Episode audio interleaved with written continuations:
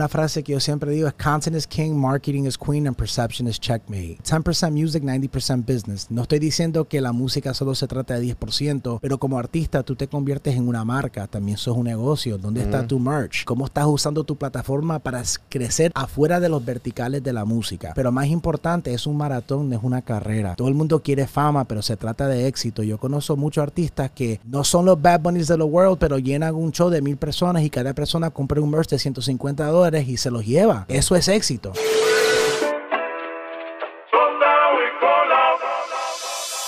Estás escuchando Café en mano. Café en mano. a escuchar este podcast que está bien duro. Saludos cafeteros, bienvenidos a otro episodio de Café en Mano Podcast. Vamos a empezar esta pendeja. Saludos cafeteros y bienvenidos a otro episodio de Café en Mano Podcast. Hoy tenemos a AJ Ramos Ah, directamente desde YouTube. activo, presente. Qué Mano, honor, qué privilegio. No, a mí, a mí, mano. eh, llevamos tiempo este, la conexión. Shout out a Max que estuvo por El acá. duro. Que de buena vibra que, que me, que me hizo el contacto. Dijo, mano, deberías entrevistar a AJ. A hacer el contacto. Eso fue ya más de un año. Que sí que. Yo estaba en otro estudio y todo. O sea que ya llevamos rato. Y- Hablando, platicando y llegamos a la isla del, del avión directamente para el podcast studio. Gracias, brother. Gracias a ti por el espacio, bro. Sé que eres natural de Salvador, correcto. Exacto, salvadoreño, pero representando, soy como las Naciones Unidas de la cultura latina. Estamos Sí. por todos los lados. Me pongo la gorra boricua, la dominicana, la colombiana, pero representando, pero sí, mi familia es del Salvador. Ok. Yo me crié en los Estados Unidos, pero me considero lo que es el 200%. 100% americano, 100% salvadoreño, pero siempre representando a mis latinos. Claro, claro. Y, y ahora mismo, eh, tu, ¿cuál es tu title oficial en YouTube? Man, yo siempre digo que es passion and purpose over position, pasión y propósito Claro. sobre la posición, Ajá. pero mi title ahorita en YouTube es Head of Artist Partnerships, Latin Music and Culture for Google and YouTube y soy un cultural advisor para los dos employee resource groups de Google y de YouTube que se llama Familia y Hola. Y bueno, siempre conectando los planetas a través de todo ese ecosistema de Google con Ajá. nuestra música y cultura. Claro, claro. Este, ajá, sí que. que- Pero si le doy un Google Translate para Ajá. ti, manejo todas las, todas las relaciones de los artistas más grandes de la música latina para la compañía.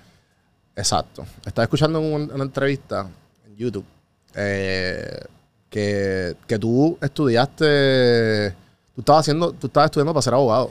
Sí, antes de ser abogado, yo entré a la escuela con una beca full pagada para ser farmacéutico. En Rutgers. en ¿verdad? Rutgers, una Sí. de las escuelas más, más Ajá. importantes de pharmacy, pero bueno, me aburrí en el primer año, eh, tenía que tomar biochem, calculus y como que no era, no era mi flow y después sí, me fui a la, a la escuela de justicia criminal de Rutgers, um, ranked fourth en la nación y ya tenía mi título de criminal justice cuando todo se transicionó a la, a la música. Wow. Sí, sí, que, que para los que no saben tu historia, obviamente, eh, esa transición de, de que ya cuando empezaste la, la música fue a través de un, de un amigo en una discoteca. Puedes hacer esa, como cuál es Bueno, tu yo- mini bio ahí de, de Claro, tu claro. introducción a, a la música. Yo siempre digo que, que el universo siempre te va a guiar donde tú tienes que estar, ¿verdad? Y yo si, yo, si, yo- si tú me hubieras preguntado hace 18 años que iba a estar en la en lo que es la música, Billboard Power Player, back to back to back, uh, Variety, Hollywood's New Leaders 4040, haciendo todo lo que estoy haciendo, te diría que es mentira. Pero sí, ah, el pana está aquí conmigo, Big shout to Marvelous Fame, que está en la casa, que es una de las razones que yo me metí en la música. Um, yo estaba un jueves por la noche en a college party en the Copacabana en Nueva York. Era la primera noche de reggaetón full en una discoteca en Nueva York. Ok. Vi una transición en vivo desde la estación de radio, la calle 105.9. Para todo el mundo que no sabe, la calle 105.9 fue la primera estación de reggaetón full en los Estados Unidos. Fue cuando se, pri- se primero se lanzó. ¿Esto para qué año fue más o menos? Esto, uf, digamos, 18 años, 18, 19 Wow. años. Digamos que Darían Gasolina aún no ha salido. Y, y bueno, era la primera estación de radio y reggaetón en los Estados Unidos vía Univisión. Salí de la discoteca, un amigo mío estaba un poquito encendido, se quería llevar mi carro, salí, me fui con él, estuve hablando y llegó una señora, una señorita con pelo rubio, big shot to you, the nice shot, y le pregunta al pana, hey, ¿qué tú piensas de la calle 105.9? El pana empieza a tirarle piropos, hey, mira, y digo, disculpa, bueno, yo pienso esto, esta estación está, está buena, me gusta el formato de Spanglish, reggaetón se está pegando, aquí ya se oye por todas las calles, y me dice, ok, perfecto. Yo empiezo a caminar a donde está el carro de la estación de radio, que es un Hummer, y le digo al man molestando, hey, ustedes están contratando. Um, yo vivo en New Jersey, me gusta el reggaetón, yo tiro Paris. Me dice, fíjate que sí. Espera que llega mi jefa. La jefa es la mujer con el pelo rubio. Me da su tarjeta y se empieza a reír. Llámame el lunes. ¿Qué pasa? Yo, ¿qué? qué? Yo en- trabajando en radio. Estás loco. No, no, no, no le llamo. So el pana Marvelous Fame me tira y me dice, bro, yo estoy en la música, ¿cómo tú no vas a coger ese trabajo? Ponte para eso, que yo te ayudo. Yo de comunicarme, de estar animando y todo eso no era mi flow, pero él, él siempre era como que ese era su flow, era, era la estrella. Yo te ayudo. Voy a trabajar contigo si tú quieres. Y bueno, le llamé. A The Nice me dice, no tengo trabajo para ti. Te dije que me llamaras la semana pasada, pero no me dejé, bro. Le llamé a su celular, le llamé a su office line, le llamé a la oficina de recepción de Univision y le mandé un correo por cinco días, tres veces al día. Que Y al fin, persistencia, mi gente. ¿Quién dijo miedo? ¿Me entiendes? Sí, sí. Pero am, al fin me dijo, ven. Y así comenzó mi carrera, hace 18 años, repartiendo flyers, manejando el carro de las estaciones de radio. Para las- fui parte del grupo de la primera estación de radio de reggaetón en los Estados Unidos, los primeros conciertos del Madison Square Garden, los primeros conciertos de City Field y full reggaetón y full Spanglish. Y poquito a, poquito, poquito a poco fuiste como que evolucionando a, a, a lo que se conoce hoy en la posición en que está. Sí, sí, yo hice Univision, trabajé por siete años, cinco, años en Nueva York, dos años en Las Vegas. Siempre era un, un multi-hyphenate, como se dice. Era ejecutivo, pero también era talento. Hice siete años en Univision, me transicí a Nueva York. Aquí le llamo el maratón de tres años. ¿Qué es el maratón de tres años? Estuve trabajando para la Mega 97.9 como Marketing and Promotion Director, pero también salía en el aire. Además de eso, Ajá, estaba trabajando. Estaba con Don Omar en su, emisora cibernética, uh, Redlink Radio. Era el host de Sirius XM Caliente para toda Norteamérica, que también se salía aquí en Puerto Rico. Manejaba para Washington, D.C., para hacer CBS Radio los sábados. Y estaba en Telemundo haciendo un poquito de televisión con acceso total y terminando mi maestría de comunicaciones. Todo al mismo tiempo, días de 20 horas, sin parar, durmiendo en el carro, durmiendo en la estación de radio. O sea, trabajando. Mi familia tuvo que cruzar dos fronteras para llegar a los Estados Unidos. El joseo está dentro de mi sangre. Claro. Pero ahí fue 10 años. Después de los 10 años, ya me separé de la Mega, donde ahí me convertí en el primer latino de los Estados Unidos para trabajar para la plataforma Spotify. Exacto. Y, y, y todavía Spotify no era tan grande. O, Hermano, yo eduqué la industria entera de lo que era Spotify, la transición que venía, el, el, no era el monstruo que es ahora. el Renaissance. No, ¿qué pasa? Nadie sabía que era un playlist. Nadie Ajá. sabía que era Spotify. Nadie sabía que podía monetizar. Yo literalmente me senté con cada artista, casi cada artista de la industria, para poder dejarles saber que esto es lo que venía.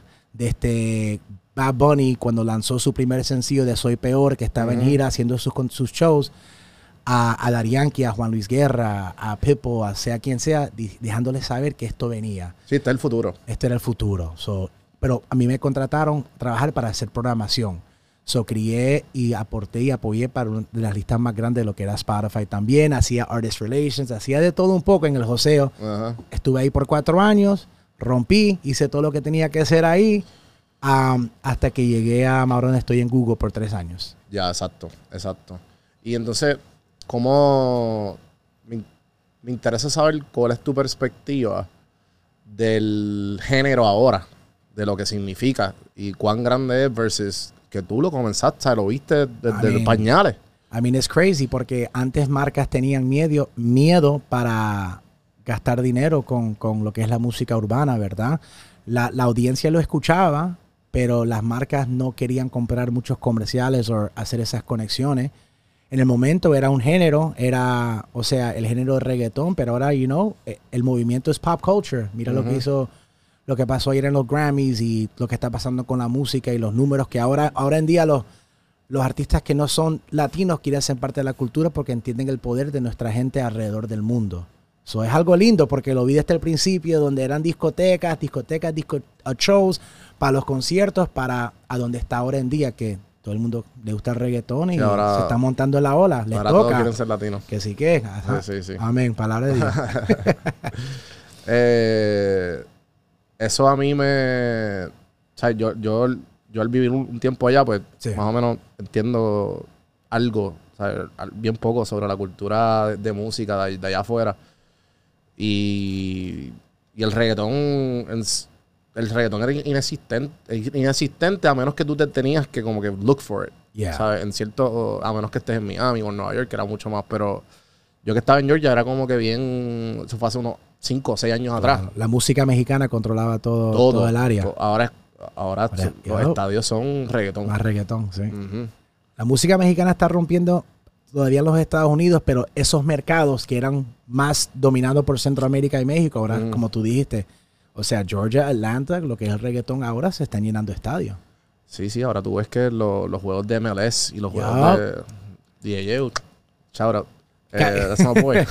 ¿Y venezolano? eh, Boricua. Boricua, Él es el duro. DJ del ML, del A DJ EU. DJ ese, ese es el pana, ese es el duro de Atlanta ahí, esa es la Sí, cara sí. de la Eh, música latina de Atlanta. él, yo le tengo mucho cariño. Él estuvo en este de los primeros invitados y, y con él yo estaba spitballing de este podcast y la dale, hazlo. Porque mi hermano, yo vivía con, o sea, llegué a vivir con él un Es- ese allá. man es definitely a hustler y bueno, cada vez que uno tiene que ir a Atlanta, tiene que llamarle a EU para asegurarse que, Sí, que todo esté bien. Él, él tiene las llaves de la ciudad, como se dice. literal, literal.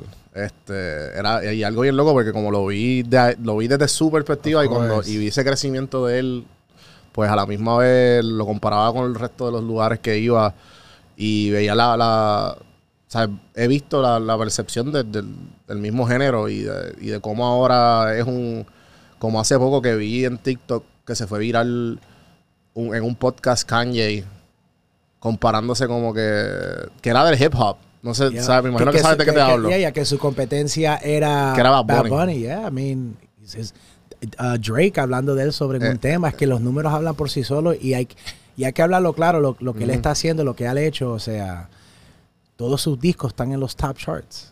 O sea, la euforia. Bad Bunny puede cantar A, B, C, D, E, F, G, le mete un reggaetón y se pega la canción. Sí, sí, sí. Eh, si tú pudieras ver el todo, todo lo que tú has logrado, ya que pues, me imagino que, eh, o sea, it's a lot. Yeah. ¿Cuál tú crees que han sido como que lo- lo- los highlights, ya sea con, con los great? Me imagino que el- ver las evoluciones de los diferentes artistas, ver las evoluciones tu- tuyas las mismas en la misma compañía, o simplemente tratando de meter el género, en, en incorporarlo en, en la cultura como es ahora. Claro, creo que para mí lo más hermoso y lo más lindo, y creo que es un regalo que Dios me ha dado, son mis oídos. Ok. Que no necesito data para ver quién se va a pegar. Y pienso, y lo digo con mucho respeto, pienso que yo siempre soy 97% del tiempo uno de los primeros extranjeros, no porque no soy puertorriqueño, recuerda, soy de El Salvador, soy de Centroamérica, soy de los Estados Unidos, que empieza a apoyar a los artistas. Y creo que para mí mi pasión y mi legado es ser una de las primeras caras que un artista puede ver y ser un trampolín para la carrera de esos artistas. Eso a mí me llena, eso a mí me motiva. Y creo que lo ha hecho desde mis comienzos de los días, repartiendo flyers para dar Yankee Gasolina, hacia estar con Benito en la primera plataforma que fue a visitar el día que lanzó su primer tema para el mundo, hacia esta nueva generación, artistas como Rabo Alejandro dándole su primera portada, Rosalía, o sea, a quién no, ¿verdad? Aguantándole la sombría a Wisin y Andel y después entrevistándolos a hacer un show. Creo que para mí lo, lo más que me llena es poder apoyar a los artistas independientes y ser la primera cara que ellos ven y educarlos y motivarlos y dirigirlos hacia el éxito. Claro. No, no, este, eso, eso debe, me imagino que de- de- ha, debi- ha- ha sido algo que, que lo has mantenido bien firme con todo lo que has logrado. Y, y ahora mismo, ¿cómo tú ves el futuro de, de la música hispana en, en el Creo, mundo? creo que se van a ver mucha, mucho crecimiento de diferentes géneros. Obviamente sabemos la importancia de la música de Ujú. reggaetón, la música urbana, pero siento que ya se está viendo un boom lo que es la música tropical, lo que es la salsa, lo que es la bachata, el dembow, ¿verdad? El rap que tiene, que tiene también su género, pero lo más lindo es ver estas conexiones entre diferentes lugares y digamos un boricua trabajando con un colombiano, un mexicano, con un dominicano y viendo esas colaboraciones. Sí, Creo- ver la mezcla de cultura. Sí, la mezcla de cultura, la mezcla de géneros, la me- la- las fusiones. Y, y de verdad que en este momento el artista tiene el poder. Con tantas plataformas ahora en día, el artista tiene el poder de crecer su marca y construir esa marca, un negocio también con la música. Siendo independiente o siendo firmado, no importa. Me imagino que también, que tú piensas sobre, la- obviamente, las disqueras o los publishers y versus un artista que, como tú dices, que él es su propio negocio. I mean, it's a win-win. At the end of the day, las disqueras están en el, las disqueras están en el negocio de hacer dinero. Ajá. Hay muchas veces que dicen, ah, la disquera no me está, no me está dando la oportunidad, pero es que el artista se le olvida que el artista también tiene que trabajar y, y josear como que si no estuviera firmado con una disquera. Pero, you know, they all have their pros, they all have their cons, it all depends, todo depende de en qué momento tú estás en tu carrera y qué deal tú tienes. Pero al final del día yo siempre digo, bro, que el artista tiene que moverse como que si no está firmado con nadie y si no tiene dinero. Cuando el artista se pone cómodo y piensa que la disquera va a hacer todo, que sí, la disquera va a hacer su trabajo, ahí es donde las cosas empiezan a fallar. El artista tiene que seguir trabajando y si tú le preguntas a cada artista que está pegado en este momento, sea con disquera o no, su equipo de manejo se está moviendo como se tiene que mover. ¿Cuánto tú crees? Yo, de todas las personas que yo me he sentado eh, y he aprendido, o sea, han sido más de 400 personas, de empresarios a, o a simplemente a, a personas independientes solas que pues... Claro. Y lo que yo he visto, que le he hecho la pregunta más o menos a todo el mundo, me han dicho que si tú vas a correr un negocio, el, el, el sweet spot de un business, de un business relationship son tres personas. Porque pues, si hay una disputa, pues Yup. de, a votación. Claro, Eh, claro. Y, y ya después de cuatro, it's a crowd. Ya. O sea, obviamente. Pero que tú, en la música, es lo mismo. Es, o sea, se- funciona igual. Tú crees que, pues, obviamente, dependiendo de la, del cuán grande sea el artista, si es un artista empezando, o. Creo que depende en qué nivel tú estás y qué poder tiene el artista antes de llegar a esa relación con sea el manejo o la disquera. Lo que sí sé es que hay, hay que tener comunicación y respeto entre ambos, ¿verdad? Y que hay una razón por qué tienes un manejador, un manager, y el manager sabe y tiene el intellectual property que ellos tienen. A veces hay que hacerle caso, pero a veces hay que llevarse por el artista, pero comunicarse y tener ese, ese medium, como se dice, ¿verdad? Y proteger lo que ellos tienen como compañía, como equipo y respetarse. Ok, sí, sí. Que al, al, at the end of the day, en verdad, es la, comuni- la, mu- la comunicación que tengan y no. And, and the respect and also, you know, to trust each other. Confiar en cada uno, ¿verdad? Porque todo el mundo te puede pintar una foto, pero no todos te dan el retrato. Y que, y, y ya que dijiste eso, que, que tú ves, que es lo más que tú ves, que, que es el, como que el, el consejo o el advice o, o simplemente algo que tú ves que tú siempre les dices, mira, están haciendo esto y este fue el error que pasó aquí o esto es lo que puede pasar si siguen haciéndolo y no lo mejoran. Que es lo Eh, más repetido que tú ves. I mean, yo siempre digo, es una frase que yo siempre digo, es content is king, marketing is queen, and perception is checkmate. Es 10% business, no, 10% music, 90% business. No estoy diciendo que la música solo se trata de 10%, pero como artista tú te conviertes en una marca, también sos un negocio. ¿Dónde está tu merch? Um, your generational wealth that you're building, cómo estás usando tu plataforma para crecer afuera de los verticales de la música. Pero más importante, es un maratón, no es una carrera. Todo el mundo quiere fama, pero se trata de éxito. Yo conozco muchos artistas que no son los Bad Bunnies de the world, pero llenan un show de mil personas y cada persona compra un merch de 150 dólares y se los lleva. Eso es éxito. Y siempre se están comparando de uno al otro. Y creo que la competencia eres tú, lo que tú eras ayer y lo que sos hoy. Entender que hay que usar tu mente, tu creatividad para un lanzamiento. Lo más importante, yo siempre digo, es uh, the, the marketing and promotion to el lanzamiento. A veces, ah, ponme un playlist. Los playlists son cool. Les habla el uno que crió las playlists hace muchos años en Spotify, que empezó esa vaina, ¿verdad? Pero es más de playlists y los DJs y las relaciones públicas y los locutores y, las y las personas y la comunidad.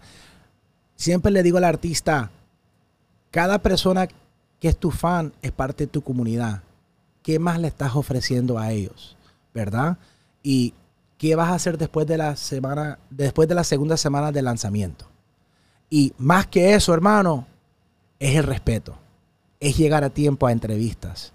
Es comunicarte bien con personas. Es asegurarte que tu equipo está que esté haciendo buenos negocios.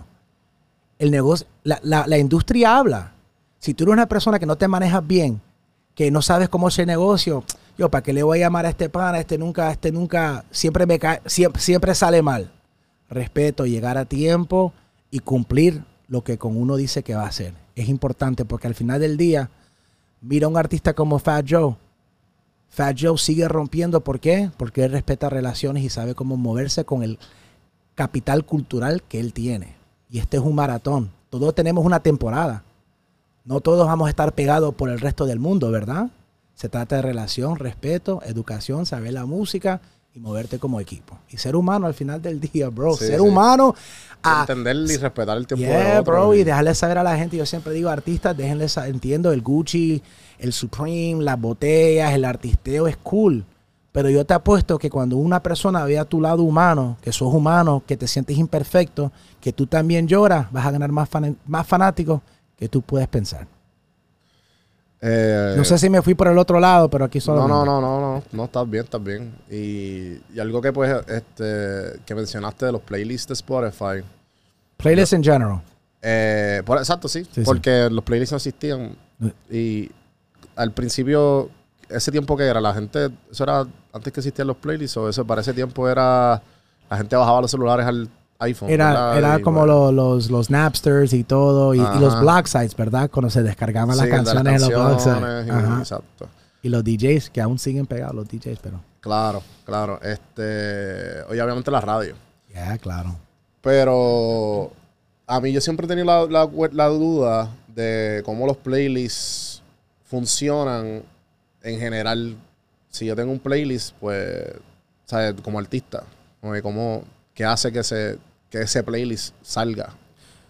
O porque yo, no sé, como que, ¿sabes? O es, it's more network, de que como que tú conoces a tal persona o... Pero, ¿cuál es la pregunta? de, Háblame claro, dime cuál es la pregunta. Sí, sí, como que es conexiones, de que yo conozco, conozco a la persona correcta, son relaciones, como lo que dijiste ahora, o es como que no, pues esta, esta persona sacó un tema y porque la persona está bien pegada, pues vamos a metérselo. I mean, siempre obviamente hay que tener relaciones que las disqueras tienen y los managers tienen con las plataformas, ¿verdad? Ujú, ujú. Y cada plataforma tiene su sistema de pitch, how you pitch the music. Ok. So that all depends how you pitch the music. Pero yo siempre digo, ¿verdad? Poniéndome en los, en los, en la posición de un programador que yo era por cuatro años. Ajá. Si una canción se pega, si un playlist, cada playlister te va a agregar un playlist porque no quieren que un tema se pegue sin la playlist. Pero ¿qué pasa? Llega momentos donde quizás se enfocan solo en estar en el playlist y no se enfocan en el trabajo alrededor de la música para que llegue a, las, a los fans y a las comunidades, ¿verdad? Y, y, de- y de- y bueno, de eso es lo que yo hablo, que la importancia de, de- de promocionar tu música afuera de los playlists. Las, las playlists siempre van a ser importantes. En fact, sos un artista, tienes one million followers, le dices a one million followers, sigan mi personal playlist, te siguen 100 mil, que es un 10%, ya tienes 100 mil personas escuchando tu playlist, que tú pones tu música, te estás ayudando tú mismo también, ¿verdad? Como una forma de marketing. Sí, sí, que son cositas que te ayudan y hay unos artistas que no saben y que pues ahí, ahí eh, vienes tú, pues, mira, Claro, no, sí, y que, que hay que tratar. tricks. Yeah, you gotta just, you know, you gotta, I call it 360. You gotta, you gotta work it all, man. you know? Ujú. Eh, algo que también se me hace interesante de cómo lo has bregado es como que los gaps culturales. Ush. ¿Cómo, o sea, how? There's, it's crazy. Porque tú man. eres de Salvador, te Sí, criaste sí. en Nueva York, ¿no? Me crié con los caribeños. Te criaste con los caribeños. So, Ay, man, look, ¿me man. It's, it's insane, right? Yo- de nuevo, Porque es que hay veces, por ejemplo, me llaman loco, siempre me han llamado loco, because I always say data picks up trends, not culture. Yo te digo lo que se va a mover cuatro años antes que se va a mover. Hace tiempo dije, la- los mexicanos vienen fuertes, la generación Z representando los 200%. Look what they're doing, grupos como Fuerza Régida. Hace unos años dije la música cristiana es pop culture. Maverick City won four Grammys yesterday. Performed with Quavo. Um, ¿Cuántos artistas están yendo el Choli? Que son artistas cristianos. El Dembow, moviéndose por todos los lados. Como yo, siempre ha sido un underdog. Se dice subestimado, ¿verdad? Siempre ha sido un underdog, siempre ha tenido esa pasión para poder apoyar a esos niches. Um, yo fui uno de los primeros. Si tú le preguntas a Duki, hey, ¿cuándo fue tu primera vez cantar en los Estados Unidos? Fue a Solfrito en Barclays Center con 18 mil personas. Yo fui que hice esa conexión, el primer argentino cantar en un concierto masivo en Nueva York. Cuando se trata del movimiento de la Argentina, fui uno de los primeros de darles portadas. En España igual. ¿Por qué? Porque creo que uno de mis legados también es conectar esas diferentes culturas y que entender que Latin is pop culture all over the world. Y no sé, bro, yo voy con mi corazón y tengo mi, con- mi pana Marvelous Fame de Digital Kings que siempre está al lado mío, que me dice, hey, muévete por aquí, muévete por allá. Igual con lo que está pasando con Colombia y los nuevos artistas, o lo que está pasando en Chile. El, West, el, el Polima West Coast. Tuvimos con él casi, digamos, hace cinco años y ahorita es uno de los artistas más pegados del Cono Sur. Wow. So, voy con el corazón, bro, y con el equipo que Sí, tiene el sí. artista, porque eso es importante. No, no, y también hay veces que las sea, esos nichos hacen falta. Claro, there's, there's riches and niches. You know, se están tomando Coca-Cola. Hay, hay algunos que le gusta el ginger que le gusta el Sprite, la Diet Coke, you know, los Sí, root beer, sí. sea lo que sea. Sí, a mí me, me- me sorprende mucho el hecho de que ahora hay mucha variedad. O sea, no, me imagino que siempre estuvo, pero ahora es como que es más. Tú la puedes ver Hay- visible. La puedes ver visible, pero también esas audiencias han crecido y por plataformas se está viendo el consumo en, en- en esos países, ¿verdad? Si, si un artista quiere pegarse a nivel Latinoamérica, tiene que pegarse en México. ¿Cuántos artistas ahora se están enfocando en ese mercado que es the streaming capital of the world? You ¿En know? serio? Mexico Wow. City. El Cono Sur, Chile siempre ha sido un, un trampolín para lo que es la música de reggaetón. Niengo Flow lo ha sabido, Argentina también. Pero ahora, ¿qué pasa? Eso, esas personas que veían esos artistas como motivación ya están creando sus movimientos. Y esos movimientos vienen con una comunidad y lo están consumiendo. Ahora toca hacer colaboraciones con artistas de esos países para poder penetrar ese país. Y eso es lindo, porque hay para todo el mundo. Sí, sí, definitivo. Y yo creo que de- también, ah, por lo menos aquí en Puerto Rico, de que obviamente es la, cuna. La cuna. Si you Y- make it here, you make it anywhere, dog. En verdad. Aquí, que sí que aquí. ¿Quieres pegarte? Muévete a Puerto Rico. ¿Me entiendes? It's easier to be a Puerto Rico. Si tú eres un boricua de los Estados Unidos, una de las formas tiene que ser venirte para la isla, quedarte acá y pegarte de Puerto Rico para el mundo. This is, this is Exacto. the mecca right here, bro. Sí, yo creo que fue. es el agua, es el sol, es la playa, ¿qué Tengo es? pegado ahora. Tengo pegado ahora a Fate. Y, y Tengo una historia con Fercho. Dale, dime. eh, estuvo aquí el guru Ujú. hace poco. Pana mío. Y, y después sacó una entrevista con, con Faye cuando vino para acá con Sí. Fercho. Y, y él dice que, que cuando, pues, obviamente, la primera vez que vino a Puerto Rico y que, pues, no sé, lo reciben, qué sé yo, él dice, ahora yo entiendo mi música. Porque, pues, obviamente, pues, tiene mucha inspiración de, Claro. de acá. Y, pues, ahora como que cuando estuvo aquí un buen tiempo, pues, ahora entiende por qué, por qué el- la música es así, por qué la cultura y el ritmo y todo. Pues, pues definitivamente como que eso, yo creo, lo que te iba a decir ahorita de, de, de historias de aquí de Puerto Rico, que la más que conocemos es la de Nicky Jam. Que pues aquí en Nicky Jam nadie lo quería. Eh, y obviamente lo pueden ver en la serie.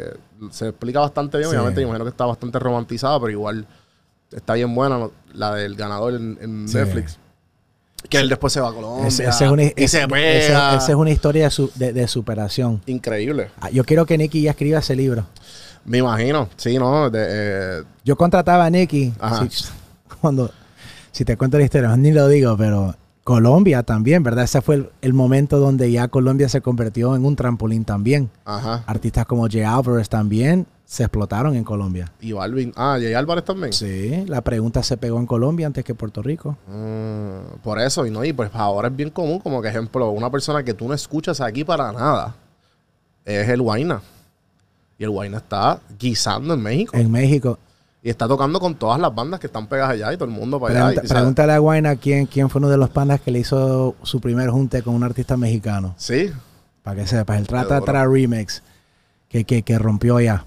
Y, Y, y de nuevo, o sea, y son cosas que tú ves, y como tú dices, el oído, y que tú lo ves y que tú dices, contra esto, esto sería algo que, que, que pegaría. O algo que un, un partnership o un collaboration que tú diablo. claro. And, and the beautiful thing, como tú dijiste, es que tú puedes ser un artista de Puerto Rico, como tú dijiste, quizás Guayna no, no lo escuchan como tú dices aquí, pero en México te está llenando estadios o está haciendo canciones con Natalia Lafourcada. Ajá. Y eso es lo lindo, ¿verdad? Que a veces uno no es profeta en su propia tierra, pero hay tanta tierra ahí afuera que uno se puede pegar por donde sea. Hay un gran movimiento también que está pasando en Europa, ¿De qué? ¿verdad? Ah, De, de música, los Ah, artistas de, de España, de, Sí, sí, este, eh, Quevedo. de las. Canarias y Sí, todo exacto. eso, sí. Sí, Ah, sí, sí. Browse B, Nati Peluso Ya. y un muchacho que se llama Morat. Y, exacto, exacto. Duro. Un chamaquito ahí. Eh, ¿qué, ¿Cuál es la historia que me iba a contar del Fercho? No, no, del Fercho, la historia es hermosa. Ese, Ah, man, ya, ese, ya, ya. ese man ha trabajado. Es tan chistoso porque ayer él le puso un like a un comentario cuando él subió su un post de un stat del 2016 cuando estaba en Spotify y lo, lo empecé a apoyar por ahí. Pero esa historia, Fercho, es una historia de respetar el proceso y ahora disfrutar su progreso. Y creo que a veces, como artista, uno se olvida que este es un maratón. Él empezó dándole con todo, escribiendo y ahora mira a dónde está ahora puedes decir que uno de los artistas más pegados del momento, ¿verdad? Sí, sí, ¿Sí? definitivo. Sí, no, de de acuerdo. Y que tiene su comunidad, trabajó su marca, se cambió de Fape al Faircho, empezó con todo lo verde, and that's beautiful because marketing and branding is important when you're an artist. Sí, ahora la- la- eh, tiene las gafas pegadas. las gafas pegadas, las Sí, sí. camisas, lo verde, lo- o sea, Sí, sí, definitivo. Yo escuché una teoría que, que es bien funny de una amiga eh, que fue en- hasta en Close Friends, tú sabes, fue algo bien inside, pero, pero era comparando a, a Fercho con, con Yandel en los 90. mm. Y en verdad, se, y- se parecen. Pero si tú O sea, le- y- si y tú él le dice, "Ah, preguntas- mira, Gen Z, los Gen Z son. El, Fercho es el, el, el Yandel de los 90. crazy. Pero si tú le preguntas a Faircho cuál es uno de sus artistas favoritos, una de sus motivaciones, te dirá Yandel. Sí, sí, ahora tiene la. Y canción te- pegada. no, está pegadísimo, 150 está pegadísimo. Sí, mano. Está Sí, pegadísimo. Ya sé, deben de hacer un, un álbum juntos ellos dos. definitivo. Un álbum, Fairy y Yandel. Sí, sí.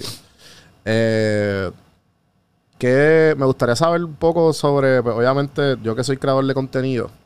Y haces buen contenido y te felicito. Hay que darte algo que a mí me gusta hacer, Gracias, bro. brother, gracias. Y a- dar flores a la gente mientras que están vivos, ¿verdad? Te felicito por el contenido que tú haces, por lo que tú hablas, porque creo que más que nunca ahora hombres necesitan tener más luz y, y la importancia sobre la salud mental.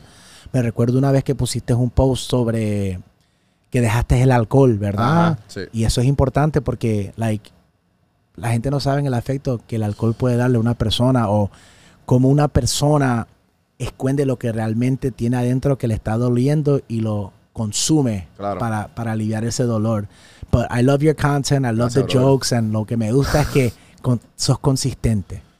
And consistency creates community. De acuerdo. Llevo, llevo un tiempo este, que hablando de eso del alcohol, voy, eh, voy a hacer otro challenge de alcohol, así que pendiente a la gente. Te felicito, lo hago contigo, me avisa. Dale, Dale, voy a avisar.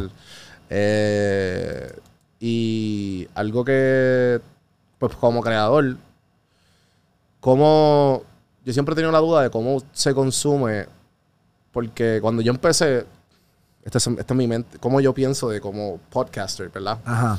Yo digo, y como creador de contenido, yo digo, ok, si yo quiero un reel, son 8 segundos, mi podcast son 45 minutos, y pues obviamente, si la gente lo consume, pues ya, pues, ¿cuántas veces tú consumes un podcast? Una o dos veces. Claro, El contenido, claro. pues, 8 segundos, pues depende si es gracioso, si es- o si es un buen mensaje, pues, pueden repetirlo, puede haber muchas reproducciones. Un artista son, ¿qué? O sea, un, un artista que, un cantautor o alguien que canta, es algo dos minutos. So, obviamente, y, y como es catchy, son, es una canción, pues la gente lo va a repetir, repetir, repetir, repetir. So, las reproducciones son mucho más. Yo siempre he tenido la duda en YouTube de que cómo es lo mismo para los creadores de contenido que son long format o content creators pequeños Versus, obviamente, pues un artista que saca canciones. ¿Me entiendes? Claro, como claro. que it's the same attention. O sea, eh, YouTube Music, ¿cuán diferente es de YouTube regular? Ah, no, that's- No, claro, that's, let's, that's let's, my, let- that's my nah, doubt, let's, that's do, a- let's do a YouTube 101 right now. Exacto. Vamos a darle, vamos a darle. Sí, por eso que estás aquí, tuñera, tú ¿Qué sabes. pasa? Jefa, estoy trabajando para que sepas. No, mentira. Sí, sí, sí. So, primero, lo más importante, lo más lindo de YouTube es que tenemos tanta información y tantas cosas que uno puede aprender a través de First, our YouTube Creator Academy. Tú le pones Creator Academy en YouTube y te sale todo hacia cómo, cómo lanzar contenido en, en what parts etcétera, ¿verdad? Lo lindo de YouTube, 2 billion users, multi-format. Ahora tenemos lo que, y te voy a, I'm going to answer your question ahorita con lo del content, YouTube Shorts. Yeah. Que, o sea, estamos rompiendo con lo de YouTube Shorts. As we all know, uh, Gen Z likes short form content. They like snackable content. And the beautiful thing is que todo va hacia el canal, ¿verdad? Si sos artista, tienes los YouTube Shorts, que son snackable content, que te va a ayudar con el discoverability. Three shorts a week por dos meses. Si tu canal no se no, no, no, no sube, me tira y te mando chocolate. ¿Oíste? A un cafecito, sea como sea. Pero multi-format. You have the YouTube Shorts, you have the music videos, you have the video, uh, video lyrics, you have the alternate music versions, you have the user generated content, you have the behind the scenes, you have the blogs. All of that lives on your YouTube channel. Yeah. ¿Qué pasa? Como tú dijiste, ¿cuántas veces tú puedes ver el mismo podcast? ¿Verdad? Y para ti, a- and for people, a veces we're our own worst enemy because we feel that everyone's seen it. Pero con tanto contenido que hay, you can reuse that content or you have your audience, right? First of all, look at the analytics, YouTube Analytics, YouTube Creator Studios. Make sure you download it. Pero uno tiene que ver mi audiencia. Is it long form content or not? Si sabes que tu audiencia es long form content, cool. Pero definitivamente hay pedacitos that you can cut up, right? Y usarlo para YouTube Shorts. Ahora te pregunto a ti. Si tú subes el mismo video a YouTube y subes el mismo video a Instagram, Instagram se va a quedar en Instagram, ¿verdad? Porque te van a dar un subscribe en YouTube si ya estás en Instagram. So ahí es donde hay que diferenciar el contenido. Content differentiation or create ese moment en YouTube que es exclusivo para YouTube, donde estás dirigiendo ese tráfico hacia allá. Um, creo que tú puedes también, obviamente, ver a través de la analítica um, where, where the retention is or cuando ya la gente se está viendo de la entrevista. Sí. Pero we know that we're living in the short form content world. I think long- a mí me gusta long form. Sí, soy mí me gusta igual. Pero no todo el mundo le gusta long form content. So is it crear pedacitos, digamos, one minute, 30 seconds, two minutes snackable content that goes along with the long form content and then even add smaller content that's catchier for the YouTube shorts Exacto. Sí, sí, sí. in a nutshell. Y nada, yo sea, te, te pregunto porque sé que hay muchos creadores que me siguen y pues... Sí, sí, y- no, claro, y claro. Y también esa duda debe existir y también... Consi- consistencia, creo que uno también tiene que saber quién es su comunidad, quién es, qué le gustan consumir, pero también when you're, when you're looking for a target audience, quiénes son y cómo tú puedes llegar hacia ellos con, con crear ese contenido. Y pienso que consistency, que la comunidad. Algo que de la gente de la industria que yo me... Ah, que, que me he cruzado. Y pues obviamente lo que sé, pues, sé, obviamente de ser fan y pues también de la gente que me cruzo por ahí. Yo siempre le digo a todas las, a- por lo menos a, lo- a los- a la gente que conozco que está empezando y que pues tienen un tipo de música, yo siempre le como que le... ¿Cómo, le- cómo te explico? Que yo les recomiendo siempre con, hey, you should consider, ¿sabes? Hacer otro tipo de contenido, Absolutely. además de lo- obviamente de tu música, Claro. de tu, ¿sabes? Tienes, tienes que de alguna manera u otra, ¿entiendes? Bueno. Como que mezclar Claro. tu contenido y, ¿sabes? Tu música, ¿sabes? Está bien, pues mira, pues ponte a hacer reels o a un baile o lo que, no sé, ¿me, ¿me entiendes? Como que Es, es- es- tan difícil ser artista ahorita porque hay que hacer de todo un poco, ¿verdad? eso es lo que, Ya- eso la pregunta es que como que tú le recomiendas eso o como que yo, Yo- no sé, como que Yo pienso que primero el artista tiene que saber quién es y qué el artista representa. Eso creo que es lo más importante. Estamos en un momento donde hay pérdida de identidad, ¿verdad? Mm. Uno ve lo que el otro está haciendo y piensa que eso me va a funcionar. Pero conozco muchos artistas que no le gustan hacer shorts, reels, o Sí, sea, lo que sea, que solo son artistas, Que le gusta la música. que solo es pura música, pero su fanaticada le gusta eso. Pero hay nuevas generaciones que están creciendo, ¿verdad? So es súper importante de poder conectar esas diferentes generaciones. Obviamente, una plataforma como YouTube, y le digo esto, y, buen consejo que le estás dando a los artistas porque es real. Yo le digo, ah, mi canal no está creciendo, esto, esto, ok, ¿qué estás haciendo? Ah, pues solo lanzo música, ok, lanzas, la- so, tú, tú solo subes contenido cuando lanzas música tu, fa- tu fanaticada ya sabe que estás lanzando música y ahí es donde se confunden entre el fan de tu música y un follower.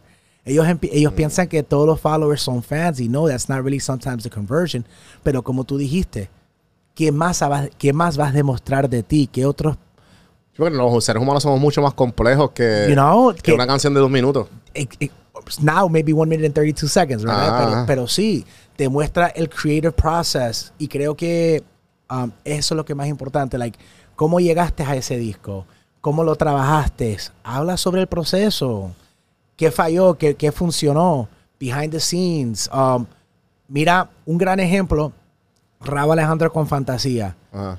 cuando tenía el tema con Farru, vieron que ella estaba bajando, hicieron una acoustic version. Se fueron ahí al frente de, eh, eh, creo que ahí por, por la playa, y hicieron una acoustic version. Y esa version explotó y hizo que el otro video suba. Pero sí, Mm. content is king, marketing is queen, perception is checkmate. Hay que hacer más que solo música, pero también estar cómodo y entender que solo sos una persona, right? Like, it's hard to be an artist. Es difícil ser un artista en este momento con tantas plataformas, tantas cosas que hacer, pero sí, la música es importante, pero como tú dijiste, eres más que música.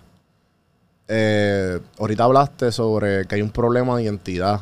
Sí. Como lo- en los artistas, ¿sabes? Como que puedes ahondar un poco en eso, como que por qué tú crees o... No, pienso que ahora en día es súper difícil, ¿verdad? Y también hacia como ven algo que está funcionando y obviamente saben que esa es la vuelta y hay que ir para allá, pero después Ajá. pierden quién realmente son, qué, qué es la música que los representa y creo que cada diferentes momentos de la vida ves una monotonía en la música, ¿no? Como que todo se queda en un mismo flow y a veces hay que irse por el otro lado.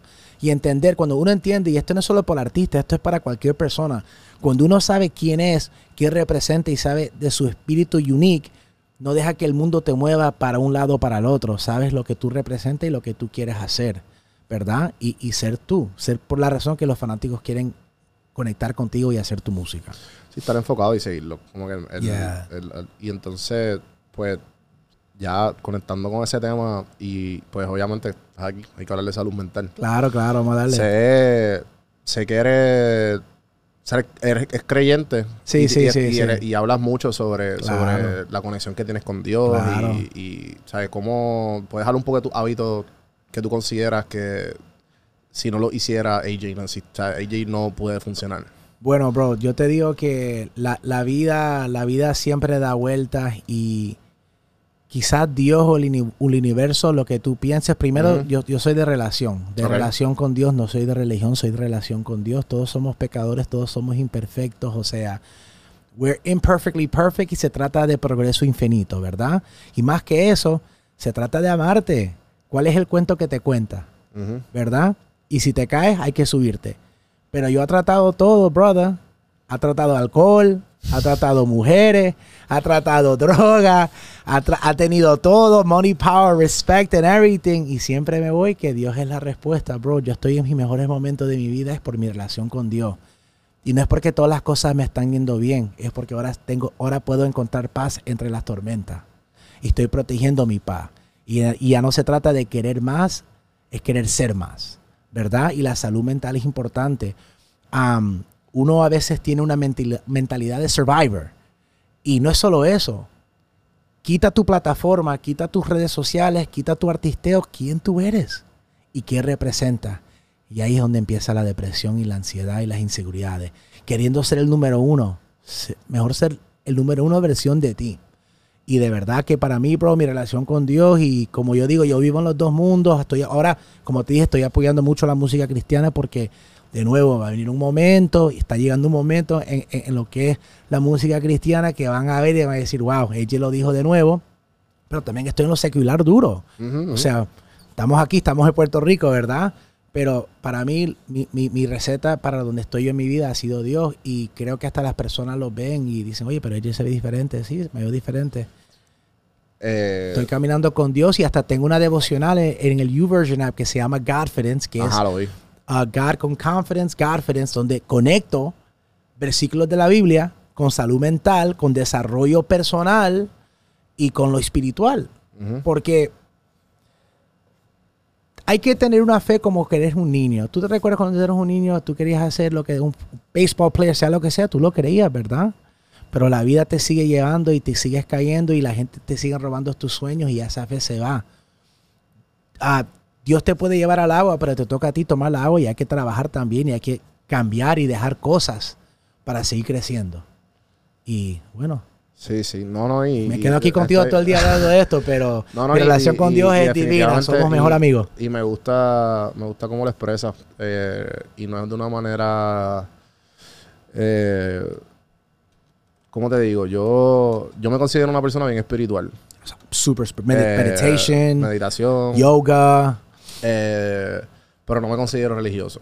¿sabes? Pero a la misma vez eh, respeto mucho a la gente. ¿sabes? Yo respeto todo tipo de personas. Claro. Y trato de pues, escucharlos a todos. Porque de alguna manera u otra lo veo como. Lo veo como este. Como knowledge. De, de alguna manera u otra y que se pueda adaptar a cualquier tipo de persona, no importa si tú eres creyente o no eres creyente. Exacto. Se respeta y, y cada uno, y, you know, y eso, y eso es lo que tú dijiste, pues estoy bien de acuerdo. Y me gusta un montón. Eh, algo que.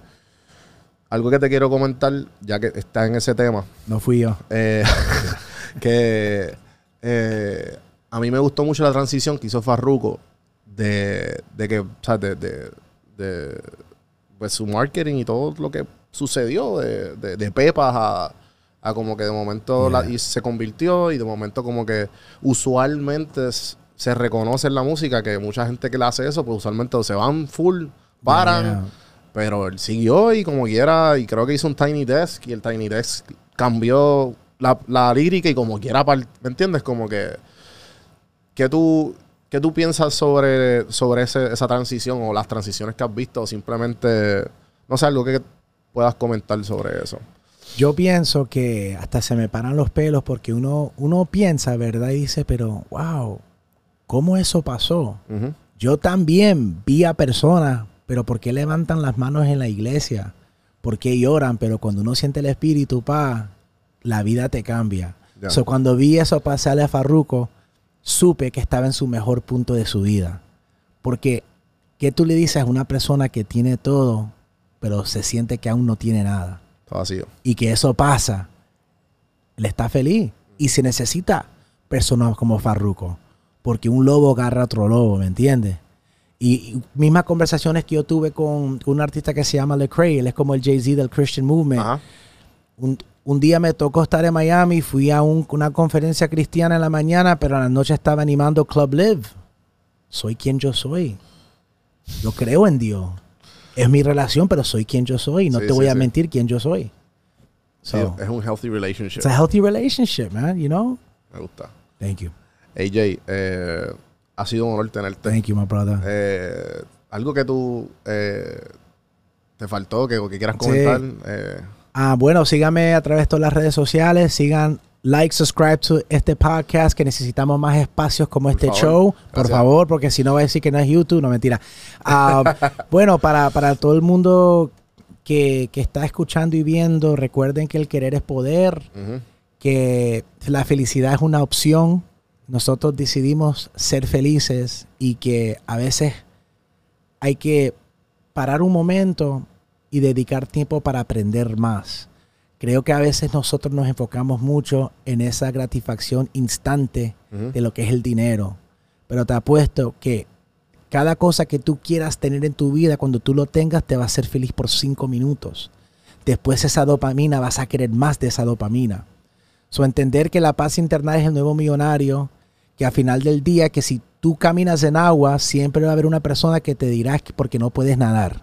Vive tu vida, que es la tuya. Protege tu paz, tu felicidad, tu sueño. Y el que no chilla no mama. Me fui. Peace. Papi, gracias por la vuelta, gente. Ya saben, suscribirse. Algo que, pues, yo sé, yo sé que este sabe más que yo de música y este, pues, a lo mejor también tenga algo que. ¿Ustedes quieren algo que se me Dígame. Algo que quieran preguntarle a ella. Joel, tú estás chilling. ¿Estás Pónganse los ¿Estás YouTube satisfecho? Shorts. También, ¿estuvo bien el podcast? Sí, eh, no, ¿Me nada. invitan de nuevo? No. Definitivo, espero, espero que se vuelva a repetir. Por Gente, favor. ya saben, eh, Don Juan del Campo en todas las plataformas, Café en Mano Podcast en YouTube y todas las plataformas de podcast también. AJ, gracias por, Gracias por darte ti. la vuelta. Espero que se repita y Claro que sí. seguimos. Hasta la próxima. Sigue rompiendo cultura primero.